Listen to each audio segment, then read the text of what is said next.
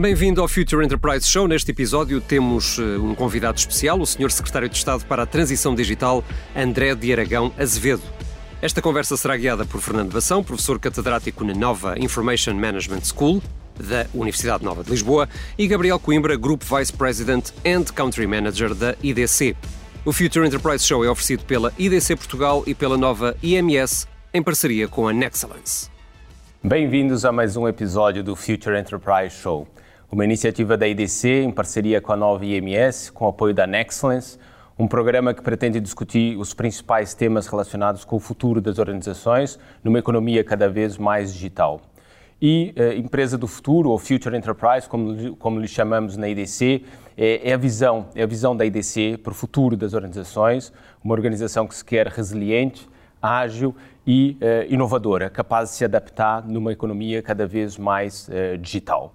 Eh, todos, todos os episódios teremos uma entrevista, uma entrevista a uma personalidade que consideramos que esteja ou a transformar ou a criar uma future enterprise, ou que esteja a contribuir para o ecossistema que permite às organizações fazerem a sua transformação.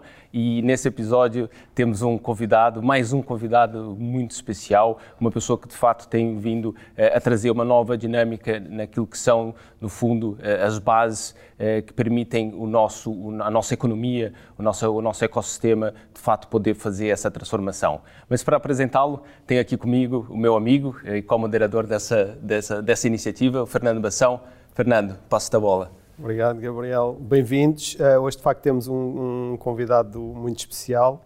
É o André uh, de Aragão Azevedo, que é o secretário de Estado para a Transição Digital. Portanto, uma pessoa com enormes responsabilidades nos dias que, que correm, uma pessoa que tem feito uma enorme diferença na forma como o Estado português tem abordado este, este tema. Uh, André, bem-vindo. Muito obrigado por, por aceitar o convite. Uh, a primeira questão que tinha tem mais que ver, é mais uma questão de enquadramento, ou seja, tu és advogado, Sim. trabalhas na área da tecnologia. Sim. Como é que é o percurso do advogado até esta área da tecnologia? E, e digamos, associado a isso, qual, qual, é que achas que é, digamos, a, a, tua característica pessoal que mais marcante e que mais te ajudou neste, no desenvolvimento da tua carreira profissional e chegares até tão nova, secretário de Estado, de uma área tão importante? Antes de mais, bom dia. Obrigado também pelo convite e pela oportunidade de partilhar um bocadinho esta visão daquilo que é o Future Country, o Future Portugal.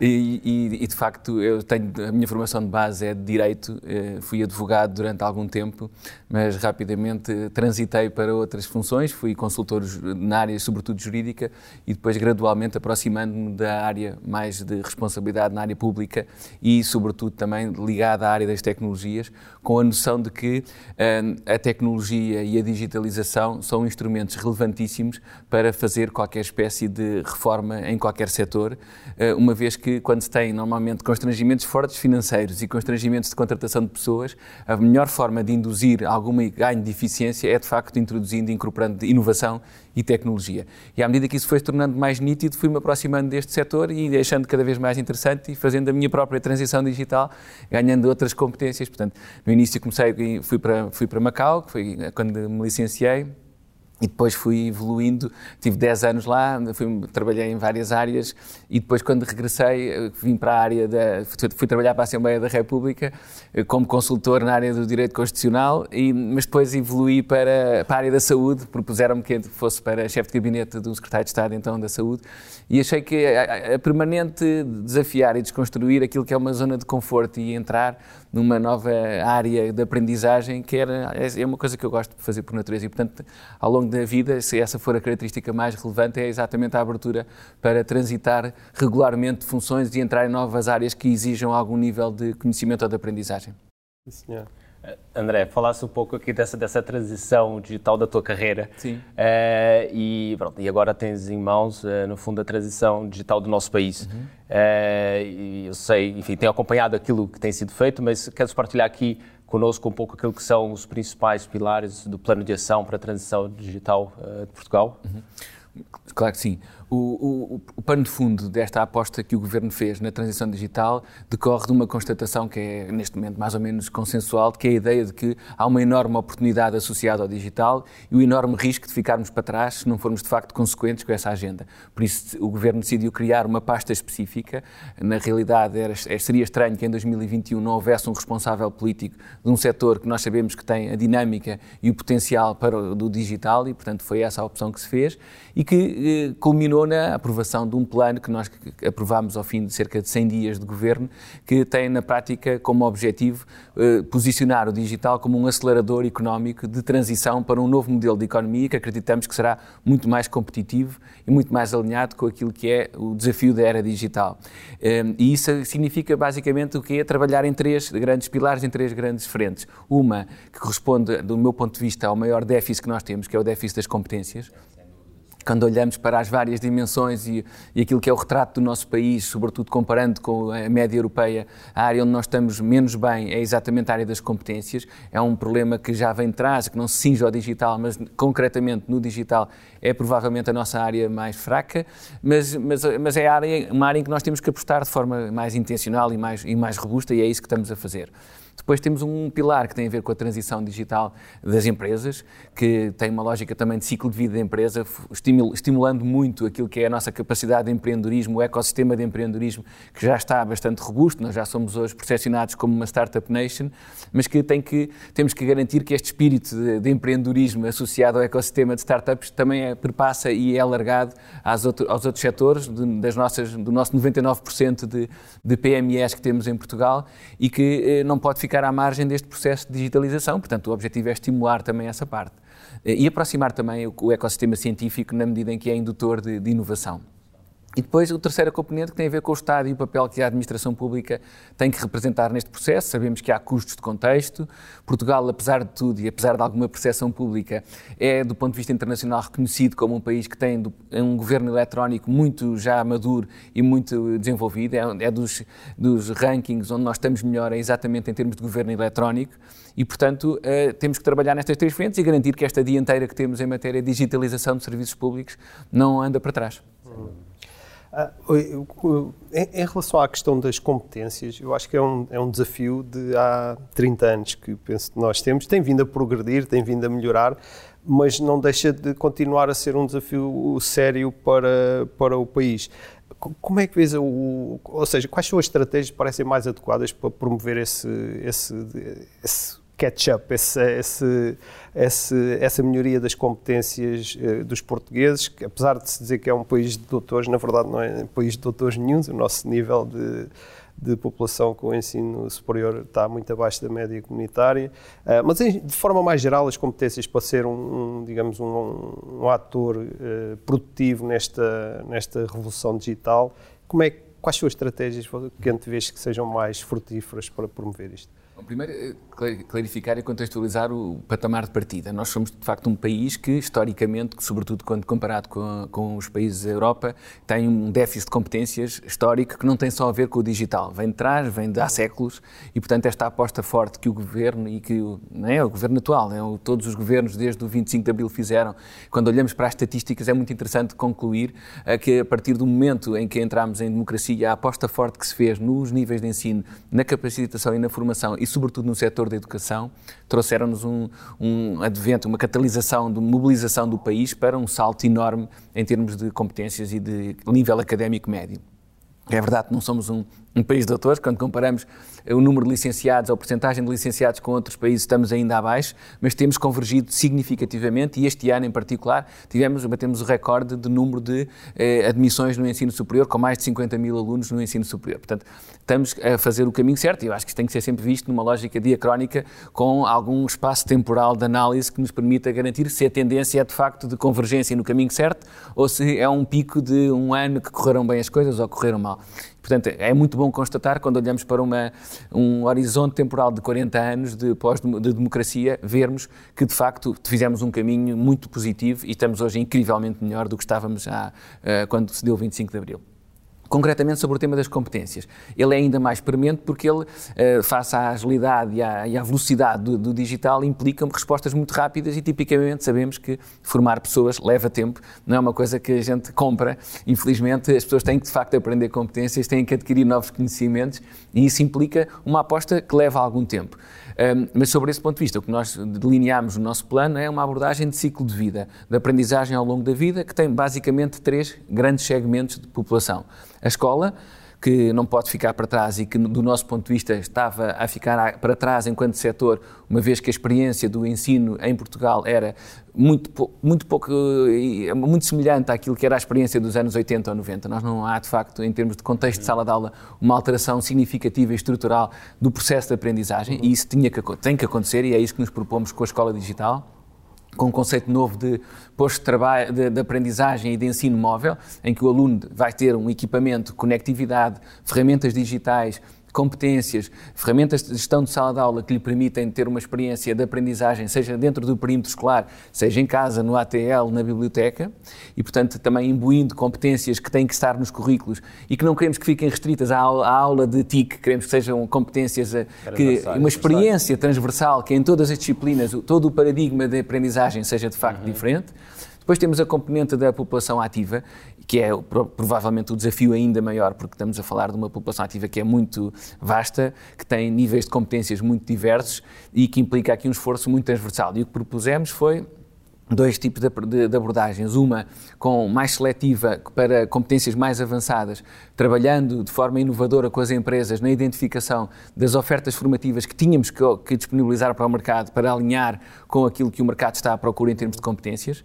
E, portanto, o que fizemos foi convidar as empresas, digam-nos quais são as vossas perspectivas de recrutamento e quais são as áreas de conhecimento em que vocês precisam de recursos novos trabalhando com eles as ofertas formativas e com os institutos politécnicos, e lançámos o programa Upskill, que tem exatamente esta filosofia de fundo, em que há aqui um compromisso recíproco. As empresas garantem que a formação é alinhada com as suas necessidades, mas também põem compromisso no sentido de contratar as pessoas no fim com um salário de pelo menos 1.200 euros.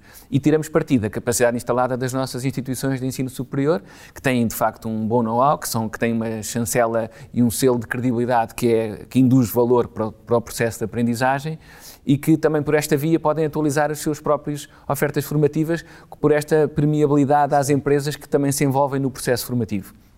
E por último, o desafio da inclusão digital, que é enorme, porque temos, aí é o nosso pior indicador. Nós tínhamos em 2019 22% da nossa população que nunca tinha utilizado a internet.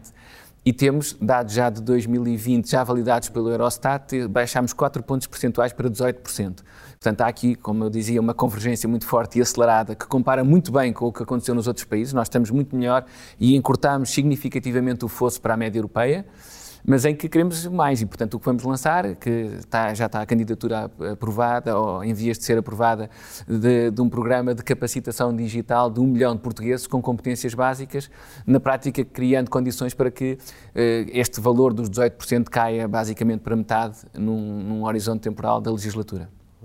É o objetivo que temos.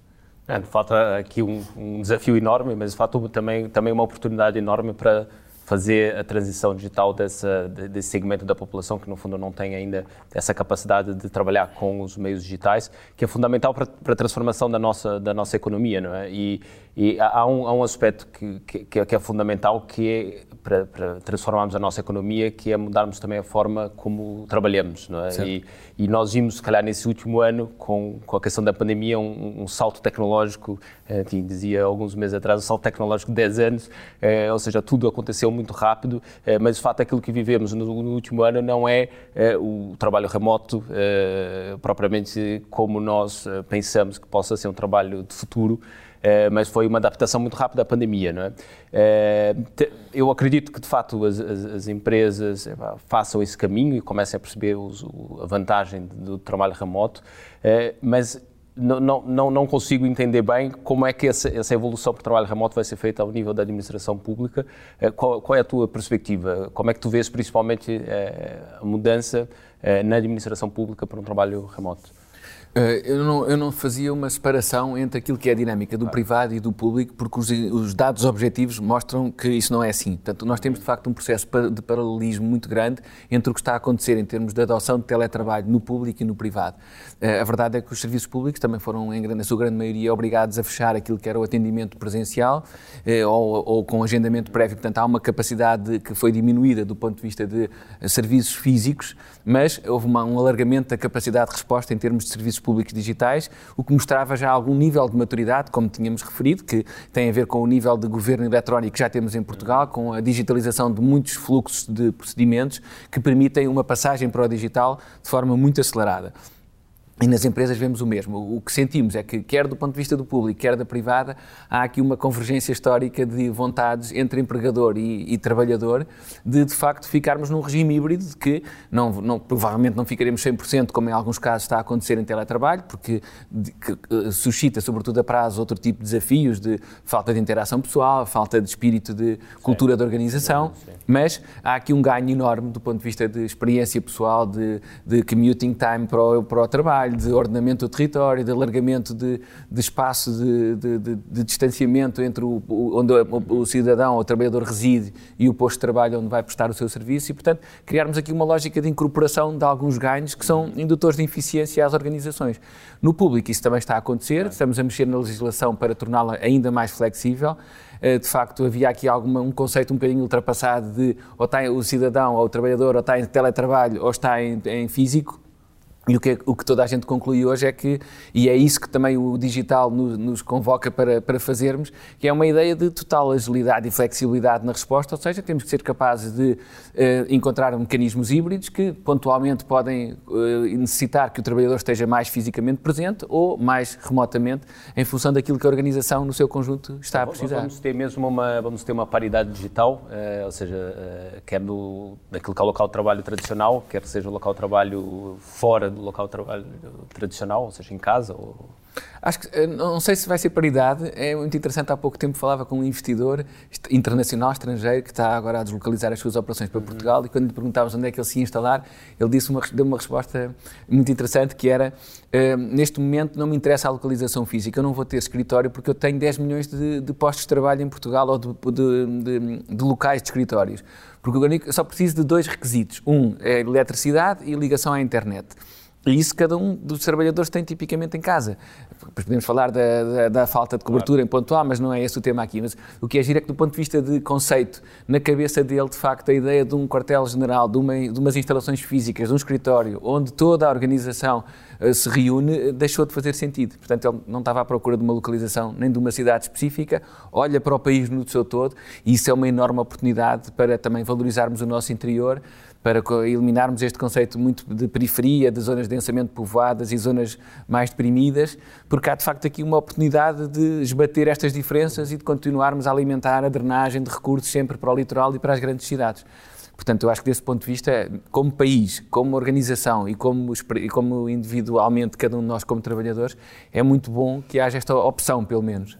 Não, não que também há, há, aqui, quer dizer, eu acho, concordo completamente, mas não há aqui um risco para, para as empresas eh, em Portugal de perderem os seus recursos para empresas americanas, alemãs e por aí, porque esse, digamos, esse, essa forma de trabalhar será transversal no mundo, não é? Portanto, qualquer empresa irá procurar os melhores recursos, estejam eles em Portugal, nos Estados Unidos, na Roménia, na Polónia, seja onde for.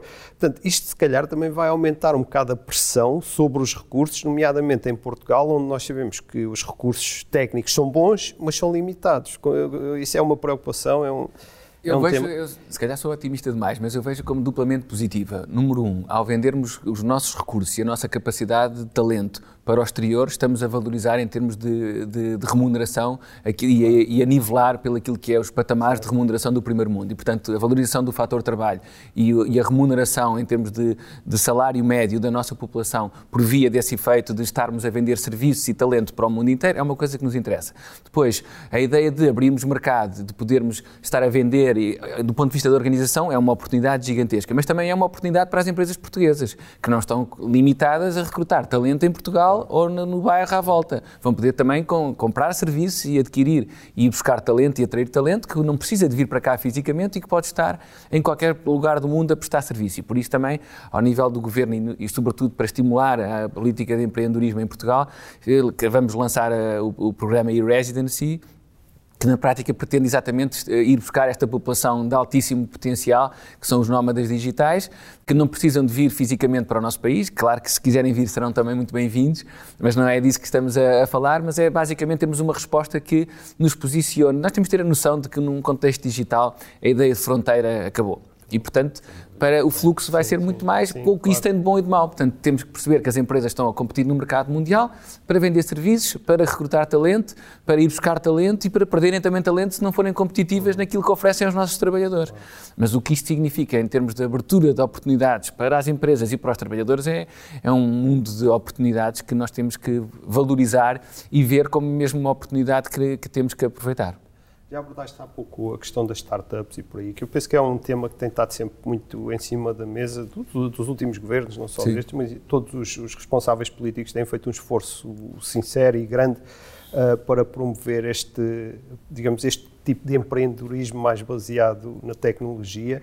Uh, e eu penso que é óbvio, em particular a questão da, da Web Summit e depois todo, todos os outros desenvolvimentos, uh, Portugal começa a ter um, um aspecto uh, um aspecto de uma startup nation. Não é? Uh, a minha questão é, é, mais relacionada com a componente de capital, ou seja, uh, Portugal é um país pequeno, temos problemas muito sérios, muito sérios em termos de capital para investir a possibilidade de uh, contar com uh, capital estrangeiro, capital uh, de fora para financiar negócios em Portugal é certamente um aspecto muito importante. Isso faz parte do vosso mapa de. Faz, faz naturalmente. É, é, que, mais uma vez, a ideia de que nós temos que pensar que a escala do país mudou e, portanto, não faz sentido pensar à escala nacional. A escala é global, é mundial e, portanto, é nesse contexto que nós temos que procurar as oportunidades. E, portanto, para uma startup portuguesa poder hoje contar com níveis de financiamento que existem disponíveis no mercado internacional, é de facto uma coisa completamente disruptiva e que rompe com tudo o que era a tradição portuguesa. Uhum. E isto é ainda mais valioso quando nós temos, somos o país da Web Summit, temos anualmente um, um, conjunto de investidores que têm acesso a fundos muito significativos que se deslocam ao nosso país para procurar oportunidades de investimento. E, portanto, esta montra que, de que o país, uh, em que o país se transformou é, é, uma oportunidade enorme para que estas empresas possam captar investimento de, de, uma escala que nunca existiu em Portugal, porque nós, de facto, temos historicamente algumas, algumas limitações, até pela escala do país, de, de liquidez para injetar neste ecossistema. Agora, o que também é muito interessante, e tenho falado neste, neste já há 16 meses que levo nesta função, portanto, já assisti a duas Web Summits, uma presencial e uma virtual, mas logo na primeira foi muito interessante nos contactos com alguns investidores internacionais que traziam, de facto, eh, uma carteira para investir muito significativa e muito robusta e que vinham à procura em Portugal de oportunidades de investimento. Em alguns casos saíram com eh, levaram o dinheiro de volta por não encontrarem ainda número suficiente para, de facto, deixarem cá uma, um, um, número, um valor de investimento mais significativo. Portanto, temos que perceber é até que ponto é que nós temos de facto as propostas de valor e estamos a, a posicionar-nos e a vender-nos enquanto país de startups de forma muito, muito eficiente e muito eficaz para que estes fundos que estão disponíveis e que tipicamente o problema deles é onde é que eu vou investir, não é falta de liquidez. Quando pensamos à escala mundial, não é esse o problema. Pode ser um problema concreto português, mas lá está. Nós temos que libertar-nos desta escala muito nacional que tem, alguma, tem, tem algumas vantagens enquanto país que está muito estabilizado, que tem de facto uma, um contexto de, de grande paz, de grande estabilidade social e de, e de grande segurança, mas que não, não, não nos devemos autolimitar por essa, por essa barreira, porque na prática, de facto, não é isso que está a acontecer e as dinâmicas não são essas. Mas nós podemos dizer que hoje em dia Portugal é um, um país amigo dos grandes investidores ah, da área dúvida. da tecnologia. Sim, sim, sem dúvida. E é interessante vermos quando olhamos para os dados, eh, está agora a decorrer com a IDC um estudo que vai nos dar aqui uma atualização daquilo que é o panorama, um snapshot à data de hoje do que é, que é o ecossistema de startups em Portugal e de, mais alargado até de, de investidores e de, e aceleradoras, mas é muito interessante nós constatarmos aquilo que foi a dinâmica ao longo do, dos anos e de como, mesmo em contexto de pandemia, o setor está em contraciclo respondendo muito bem. Há um estudo de, de 2020, já em pandemia, que mostra que, ao contrário de quase todos os setores, o setor das startups cresceu e tem, de facto, não só oportunidades de investimento, como de crescimento de negócio efetivo, porque tem, na sua gênese, um modelo de negócio que está muito mais apto a concorrer e, a, e, adaptado a um contexto de pandemia e de concorrência mundial. Por outro lado, também, o, que, o que também todos os indicadores demonstram é que eh, o nível médio de diferenciação dos recursos humanos das startups é tipicamente muito superior e isso faz com que sejam muito mais competitivos porque induzem muito mais valores, estão melhor preparados para, para responder e são mais robustas do ponto de vista de proposta de valor. Tem um, tem um modelo de negócio mais saudável, não é? Muito mais saudável. E, sobretudo, muito mais adaptado exato, àquilo que é o contexto digital. É, não, sem dúvida. E acho que falasse aqui, tocasse num ponto que é crítico, que é a questão da escala. Né? Nós também na IDC, quando falamos e olhamos para o tema da transição digital, da transformação digital, daquilo que chamamos o Future Enterprise, é, é sempre preciso escala. E, portanto, temos que pensar Europa, mundo, quer numa perspectiva de atrair startups ou criar startups portuguesas que, obviamente, estejam viradas para fora. Mas eu enfim, na, como disseste também há pouco, 99% do nosso tecido empresarial são PMEs, não é? é e para essas empresas concretas, o, o que, que, o que, está uh, a ser pensado para obviamente são elas que têm que fazer esse caminho, mas o que que o Estado, onde é que o Estado pode ajudar uh, e concretamente agora que vamos ter, enfim, o, o novos fundos europeus, o PRR, o novo quadro, uh, consegues, podes partilhar aqui algum detalhe sobre o Claro. Como é que, quer em termos de regulação, quer em termos de fundos, o que, como é que as PMEs do nosso país podem, de fato, dar esse salto tecnológico, mas, sobretudo, salto de escala para conseguirem se posicionar no mercado global? Nós estamos a trabalhar a dois níveis. Um que tem a ver com a criação de condições de fundo que estimulem uma, uma capacidade concorrencial de todo o ecossistema, nomeadamente das PMEs, eh, para se adaptarem ao contexto do digital.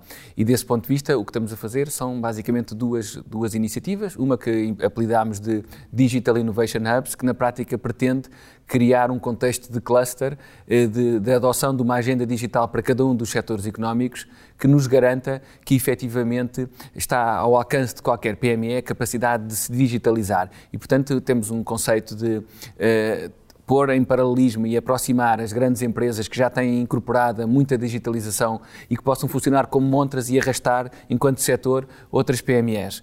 Temos também o objetivo, e, portanto há uma rede europeia que está agora a ser formada, de Digital Innovation Hubs, que também cruza com algumas iniciativas que vinham do passado em Portugal, com os centros de interface tecnológico, com os collabs, portanto tudo o que eram iniciativas nós queremos que vertam para esta ideia de organização de cada um dos setores de indústria e de economia eh, para termos uma agenda comum que ganhe escala e que permita que cada setor possa ser mais relevante em termos internacionais. Depois, ao nível regulatório, avançámos com uma iniciativa que vai entrar em circulação de processo legislativo muito brevemente, já, está, já esteve em consulta em, em, com vários setores, que é a iniciativa das Zonas Livres Tecnológicas, que pretende um, criar condições de experimentação, de prototipagem, de, de, de testes e de pilotos muito mais uh, simples, uma lógica de fast track muito mais amigo de, do, da experimentação, sobretudo em setores que são altamente regulados e que nós sabemos que a regulamentação e muitas vezes a prática dos, das entidades regulatórias é contrária à, indução, à experimentação e à inovação. E, portanto, isso é essencial. E depois, os instrumentos financeiros.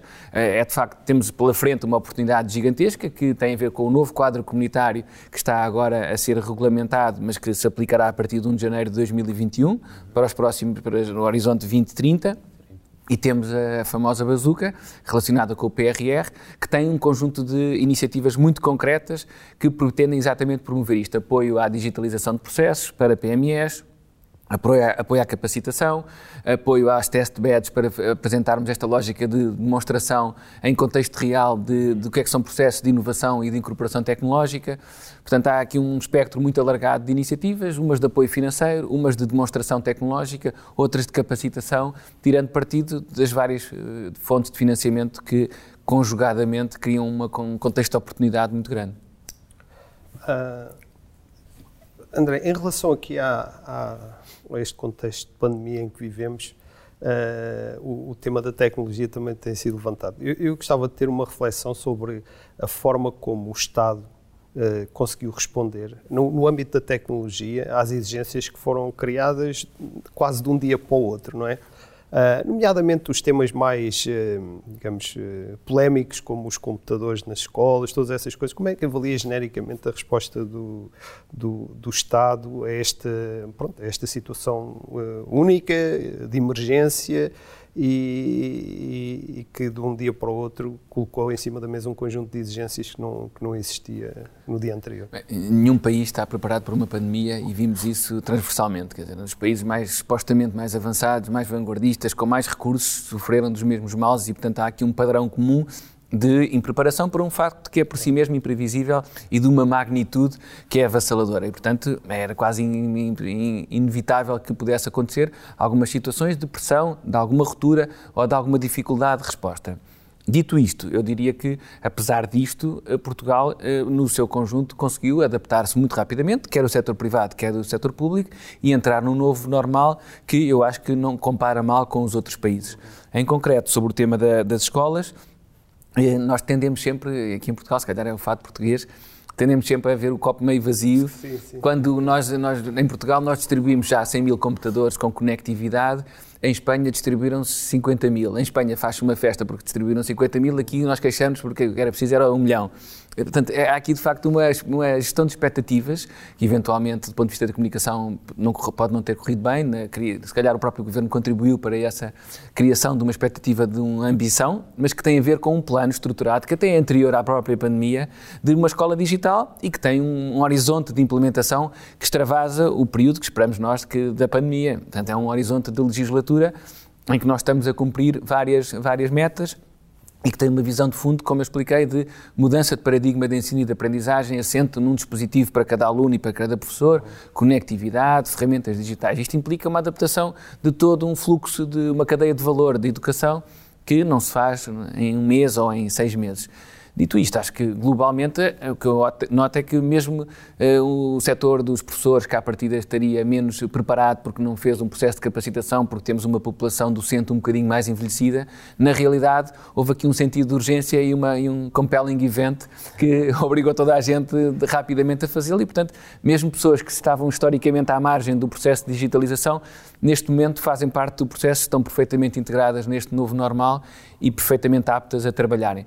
O que temos que fazer agora é concluir todas as outras peças do processo. Então, temos já 100 mil computadores entregues, temos mais 350 mil que estão comprados em, a aguardar entrega, mas também temos de ter a noção de que, do, que, há dois constrangimentos. Um é o cumprimento escrupuloso de, de, regras de contratação pública, que sabemos que são sempre imprevisíveis do ponto de vista de timing, e o tema da da escassez no mercado internacional de componentes e de computadores, que fruto da procura massiva de todos os países, que de repente toda a gente acordou para o digital, fez com que houvesse de facto escassez naquilo que são os fabricantes mundiais de algumas componentes que impedem a entrega. Nós neste momento já temos a adjudicação feita, temos as condições de, de receber os computadores, só que os fabricantes dizem-nos que não têm capacidade todos, de entrega. Não todas as nações à procura da vacina, vacina e dos computadores. computadores. Exatamente. Mas, uh, uh, André, em relação à escola, essa escola do futuro, como é que tu vês, ou seja, para além dos, dos computadores, e da conectividade, como é que tu vês a escola do, do futuro? Ou seja, para além dessas duas componentes, ainda é preciso mudar muita coisa na, na nossa, na nossa escola. É, ela,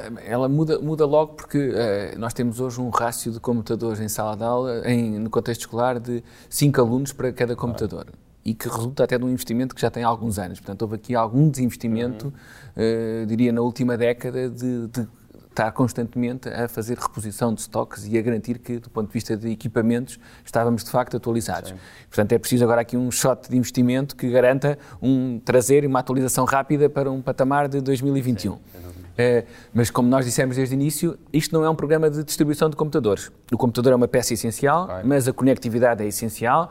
A componente de transformação dos próprios conteúdos educativos, que, não é, que não são manuais escolares em versão PDF, são de facto ferramentas que induzem um nível de experiência de aprendizagem muitíssimo mais rica, a capacidade de extrairmos informação e conhecimento a propósito da performance escolar de cada aluno que permite ajustar ofertas formativas àquilo que é os, as dificuldades de cada, um, de cada aluno, a avaliação de performance e, e, fazer isto de uma forma muito mais interativa e muito mais rica, o que tipicamente com uma experiência em sala de aula de 30 alunos com um manual à frente não, é, não, não se consegue fazer.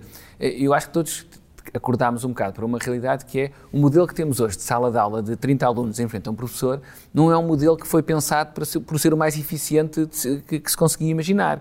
É um modelo que resulta de condicionalismos históricos e de herança, porque foi sempre assim. Mas se pensarmos no que é que é uma, uma experiência verdadeiramente eficiente de aprendizagem, provavelmente não queremos aquele modelo de certo. uma sala de aula com 30 alunos. Isto não quer dizer que vamos todos para o virtual, cada um para casa, em, tele, em telescola, e a aprender à distância, sem a, sem a riqueza da, da presença física num contexto de sala de aula ou de interação com o professor ou com colegas, que isso também é uma parte da formação. Uhum mas não, não tirar partido do potencial que o, que o digital pode trazer na experiência de aprendizagem hum, é, é, seria um erro histórico e nós não podemos continuar a cometê-lo. Certo. Ainda em relação a esta questão da tecnologia, eu tenho uma curiosidade, é mesmo uma curiosidade sincera, e é em relação à, à aplicação do Stay Away. Ou seja, foi uma aplicação que foi. Uh, houve uma altura em que teve muito. Pronto, teve muito nas notícias e toda a gente falou muito, mas depois aparentemente desapareceu do espaço público e, e também, do, digamos assim, das, uh, das ferramentas de gestão da crise. Eu não sei se. Honestamente, nem sei se, tem, se é alguma coisa que diga respeito, mas tens alguma ideia de porque é que as coisas. porque é que aconteceu assim? Porque aparentemente este tipo de ferramentas foi útil eh, em, em outros países para tentar eh, manter algum, eh, aliviar aquele processo de segui, seguimento das cadeias, ser tão manualmente intensivo e por aí. Não sei, fica com uma curiosidade sobre este, o que é, terá, o que, é que se terá passado. Houve de facto um hype de procura e de, de atualidade, que de repente toda a gente, sobretudo os mídias, deram muita atenção ao tema. Ele foi, de facto, conduzido, sobretudo, pelo Ministério da Ciência e, pela, e da Tecnologia, eh, que liderou esse processo e bem envolvendo a academia e várias entidades que colaboraram e empresas no sentido de encontrarmos uma app que estivesse alinhada com aquilo que era o padrão europeu e as ferramentas europeias que davam algumas guidelines sobre como o processo, do ponto de vista de garantias também ao cidadão, deveria ser desenhado, e isso conseguiu-se. Eh, acho que foi um processo muito paralelo à, à generalidade dos países europeus.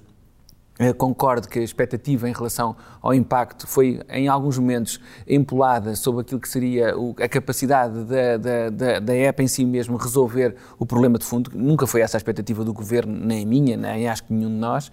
Mas houve, por experiências de outros países, que também não sabemos ao certo, sobretudo países de, de outras geografias que não europeias, onde toda a dinâmica de, de gestão, toda a, a preocupação, toda a, a, a, forma de interação entre governo e cidadãos é tipicamente mais musculada, permite ter, desenvolver apps que têm ferramentas ou, ou funcionalidades que são diferentes daquilo que foi a solução adotada na Europa. Dito isto, é verdade também que a app serviu para alguma coisa. Houve de facto códigos eh, registados, houve de facto pessoas que tiraram partido, houve vidas que foram salvas pela app. Uhum. Agora, não com a escala, porque também se sabia que, uma parte do sucesso decorria de uma, de uma adoção massiva da app, coisa que nós também sabemos que não aconteceu, pelo menos para chegar ao tal threshold de que se falava, que seria 50%, 60% da população. Nós não chegámos a esse patamar e, portanto, sem, essa, sem esse quadro de fundo, era difícil que o resultado fosse muito diferente da daquilo que ocorreu, ou seja, há quem de uma expectativa de que fosse a ferramenta de base de gestão, de tracking de, de qualquer eh, situação de, de, positiva. Mas mas acho que ainda certo. assim valeu a pena porque há vidas que efetivamente terão sido poupadas pelo facto de nós termos, de facto, alguns códigos registados, pessoas que foram informadas por via da app, que foram aos serviços de saúde e que facilitou o processo de tracking. Sim, por vezes eu, eu pergunto isto também um bocadinho, que eu penso que uh, uma pessoa responsável pela transição digital no Estado muitas vezes deve se confrontar com tudo aquilo que a tecnologia permite Sim. e a dificuldade de desenliar uma série de novelos na administração pública e dos processos, da forma como as coisas são feitas no dia a dia, que vêm de, em alguns casos, há, há, há dezenas ou séculos de uh, que estão, são feitas de uma determinada forma, que não mapeiam para a tecnologia que nós podemos utilizar e que tornaria tudo muito mais simples, mas essa transição desse do papel e de tudo aquilo que foi feito antes para, para a tecnologia acaba por ser difícil, não é? Uh, e daí a pergunta sobre, sobre a app, até que ponto é que isso teria sido uma questão de adoção dos portugueses, teria sido uma questão relacionada, por exemplo, com a geração dos, dos códigos, de todo o processo administrativo por trás, e daí o interesse, eu suponho muitas vezes sejas confrontado com esta. Que, pá, tem uma solução é tecnológica, é. mas o processo está muito complicado. Eu não sei quem é que dizia, não é? Outro dia que, de facto, estamos numa aceleração tecnológica brutal uh, e que nota-se que cada vez mais é, é mais importante o, o papel do, do, ser humano. Né? Ou seja, a questão, de facto, da, das pessoas no mundo mais digital é, de facto, as pessoas e, e tem Exato. a ver com o comportamento das pessoas e esse é o principal desafio e, se calhar, leva aqui, já estamos a chegar no, no, final da nossa, da nossa conversa, leva aqui a, a, ao próximo tema, que é de facto as pessoas são uh, relevantes, é, é o mais relevante nesse processo de transformação.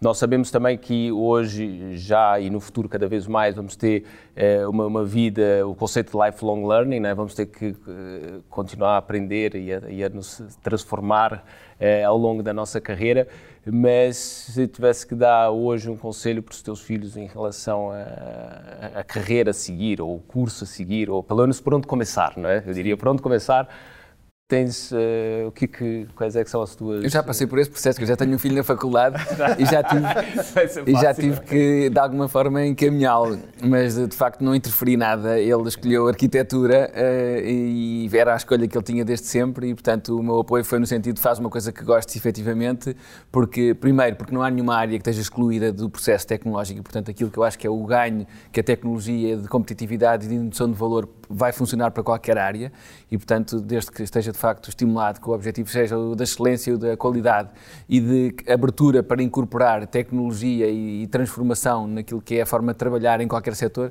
esse era o que eu lhe recomendaria. Agora, do ponto de vista de empregabilidade, eh, alertei-o para que há áreas provavelmente com mais saída, mas ele foi a escolha dele e, portanto, respeito a isso. É, mas tenho a consciência de que esse é um esforço que eu acho que como país temos que fazer e, e, e o governo tem, um papel, tem que ter um papel ativo nisto e está a tê-lo, no sentido de, uh, olhando para o mercado de trabalho, olhando para aquilo que são os níveis de empregabilidade de cada uma das, das áreas de formação, de facto, criar condições para que nós possamos ter mais pessoas formadas em áreas que trazem mais valor à economia e mais valor à sociedade e mais valor aos próprios porque aqui continuamos um bocadinho numa lógica de, de reprodução do modelo anterior, com áreas que, como é óbvio, todas elas fazem sentido, todas elas trazem valor, mas umas trazem mais valor que outras, e portanto, e sobretudo porque estamos, há, há, um, há uma avidez no mercado de respostas em termos de competências que nós não estamos a conseguir responder, e depois temos que lidar com outras áreas em que temos superávit de competências e que depois temos que as reconverter. Portanto, temos aqui um duplo prejuízo de pessoas que nem estão realizadas, nem conseguem encontrar as condições de vida, de remuneração para projetarem e realizarem os seus sonhos de vida e, por outro lado, depois temos que as reconverter e pagar novamente formação para que elas depois encontrem um caminho. Portanto, se conseguirmos logo de base influenciar para que o patamar de partida seja mais, mais competitivo, era melhor. Sim, isso por vezes até, às vezes é só uma questão de transparência, que não é fácil, mas eh, Sim. transparência, de mostrar quais dar são informação. os... Exato, dar, dar, dar informação, informação e, e, e, digamos, eh, dar alguma Uh, algum realismo, porque Sim. muitas vezes uh, os miúdos, quando vão para a universidade, estão um bocadinho. Uh, têm, têm, uma expectativa um bocado desajustada da realidade. Certo. E, portanto, dar informação, haver transparência em relação ao, ao, emprego, à possibilidade de trabalho e todas essas coisas, acho que ajuda. Ninguém deve tomar decisões por Sim, quem quer que seja, mas pelo menos né? informar o máximo certo. possível e que as pessoas saibam ao que, ao que vão. André, é, é a última pergunta. É, Sim é mesmo para acabar, é, eu e o, Gabriel temos andado a tentar ler um bocado mais e sempre temos convidados, pedimos umas sugestões de leitura. Okay. Não sei se tens assim algumas, alguns livros ou uma coisa assim que tenham marcado ou que achas que genericamente sejam uh, interessantes e úteis para.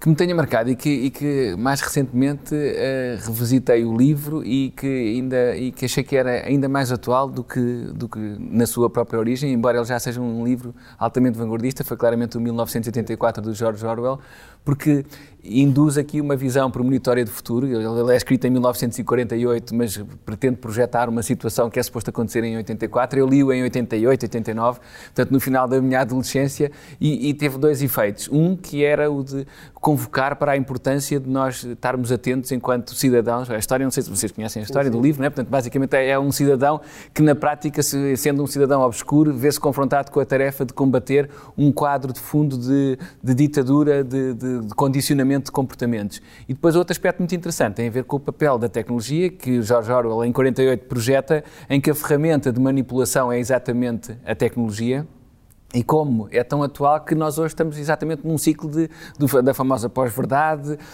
dos temas de privacidade, do controle e manipulação de informação, da, da, da, da, desinformação e como é que todos estes temas sendo tão atuais hoje, nós temos respostas para eles.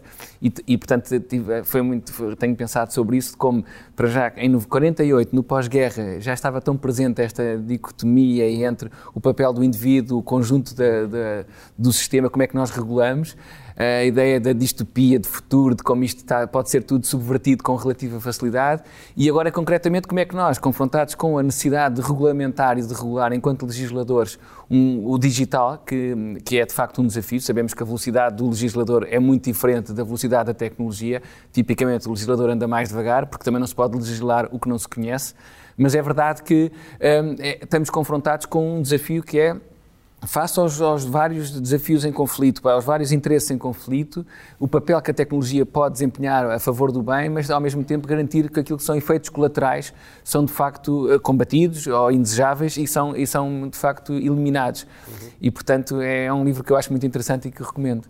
E depois, mais recentemente, também li um que, é, não, é, não, não foi tão marcante, claramente, mas foi-me distribuído num, na minha vida anterior de, de, mundo tecnológico, eh, de empresa privada, eh, num um fórum internacional de que eu fazia parte, de, de National Technology Officers, apresentaram-me um livro de um, de um escritor italiano, de um Carlo Rovelli, que faz uma síntese das, das principais questões da física, uh, no fundo desconstruindo aquilo que são temas que tipicamente são pouco acessíveis. Ele, ele, o livro chama-se Seven Brief Lessons on Physics. E basicamente o que ele fala é, são sete temas da física, desde a, mecânica quântica à teoria da relatividade, mas explicando-os não só do ponto de vista de, de, muito simplista do ponto de vista de linguagem, mas muito bem escrito do ponto de vista também literário. E portanto é muito interessante este livro, recomendo, é um livro de 100 páginas, mas que é muito, muito interessante porque ele desconstrói, explica e depois a conclusão com que se fica é que mesmo em relação à teoria da relatividade, eh, a todo o desafio e a discussão que esteve na academia durante todo o século XX sobre como é que a física pode ser explicada e como é que nós transpomos isto para uma realidade concreta que seja inteligível para um cidadão comum, a conclusão que se retira do livro é de que, basicamente, um, nós estamos confrontados com, uma, com um universo que é contínuo e em que a energia, uh, ora contrai, ora se expande, e que basicamente funciona quase como um oceano de marés altas e marés baixas, mas em que o oceano é sempre o mesmo. E, portanto, entre os buracos negros e as, e as estrelas em expansão, nós estamos sempre a falar da mesma massa e do mesmo universo. E ele explica aquilo, com, depois mesmo literariamente é, é, super saboroso, vale a pena, recomendo. Sim, senhor. Muito ótima obrigado. sugestão, ótima já sugestão, já tenho um, um, um, pelo menos aqui para, para seguir.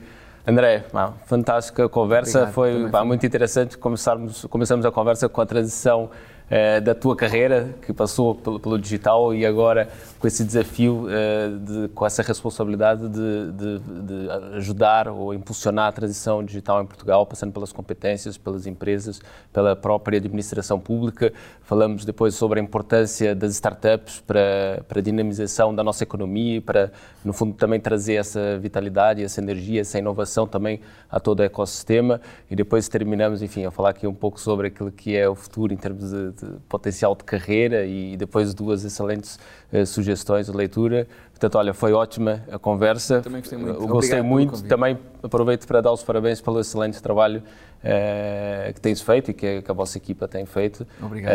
e esperamos certamente e vamos certamente colher os frutos nos próximos Esperemos anos. que sim. Muito Acho obrigado. Muito obrigado também obrigado, pela oportunidade. Obrigado. obrigado. E assim terminamos mais um episódio do Future Enterprise Show, uma iniciativa da IDC em parceria com a nova IMS eh, e com o apoio da Nexcellence.